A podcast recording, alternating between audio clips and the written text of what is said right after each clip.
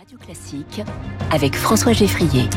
Et c'est l'heure de retrouver Quentin Périnel. Bonjour Quentin. Bonjour François. À 6h46 avec nous dans Au Travail. Vous êtes journaliste au Figaro chaque jour avec nous dans cette matinale et vous nous parlez ce matin d'un espace de travail en particulier. Eh oui François, au travail ce matin et en voyage en même temps puisque cette chronique est dédiée aux actifs qui voyagent, qui se déplacent beaucoup, bref qui sont souvent dans les transports, les salariés itinérants, les nomades. Je sais qu'il y en a beaucoup parmi les auditeurs de la matinale de Radio Classique, voiture, train, euh, avion, ils cumulent les trajets, avalent les kilomètres, parcourent la France ou d'autres contrées plus lointaines. Et parfois, ces trajets sont hétérogènes, ceux d'un commercial qui va visiter ses clients, pourquoi pas. Il arrive aussi que ce soit le même chaque jour, un trajet domicile-travail plutôt long lorsqu'on habite Lyon et qu'on travaille à Paris, par exemple, ou lorsqu'on vit à la campagne et qu'on se rend en ville. Ce chiffre intéressant de l'INSEE, le trajet médian domicile-travail, a augmenté de 50% en 20 ans pour les habitants du rural, ce qui est mmh. énorme. Ah, je vous ai lancé, Quentin, en disant à nos auditeurs que vous alliez nous parler d'un espace de travail. Et j'y viens, François, il arrive que le bureau, l'espace de travail d'un travailleur soit euh, la place 47 de la voiture 10 en classe business.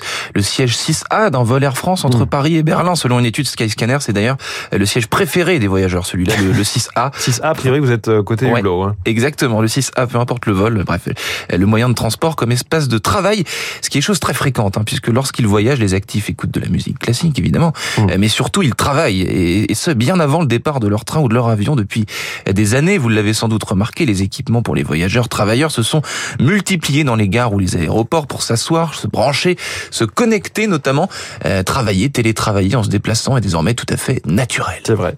Faut-il mieux télétravailler euh, depuis le train ou hmm. l'avion, Quentin? Bah, Le Wi-Fi se fait une place dans l'avion, François, petit à petit. Hein. Mais faut-il s'en réjouir hein? L'avion, c'était une bulle d'air, une obligation de déconnexion hein. euh, pendant pendant un temps. Euh, dans l'enfer du télétravail en train, pourquoi capter le Wi-Fi est un véritable casse-tête? C'est ce que titrait cet été les Échos, ce qui révèle que les équipements existent, mais ne sont pas toujours au point. 34% des voyageurs dans TGV SNCF se connectent au Wi-Fi dans le train, donc une majorité d'autres préfèrent utiliser la connexion de leur smartphone, plus plus fiable.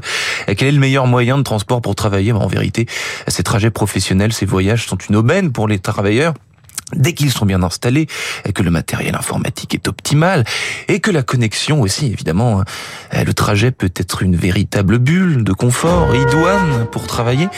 Mis à part si l'on voyage en équipe et on ne connaît personne, hein, donc on a, la paix euh, pour se concentrer, on n'est pas dérangé. Je vous laisse avec cette suggestion de lecture sur le site de Radio Classique qui nous propose cinq morceaux pour rendre un voyage en train agréable. Et on reconnaît aisément le boléro de Ravel. Aisément, oui.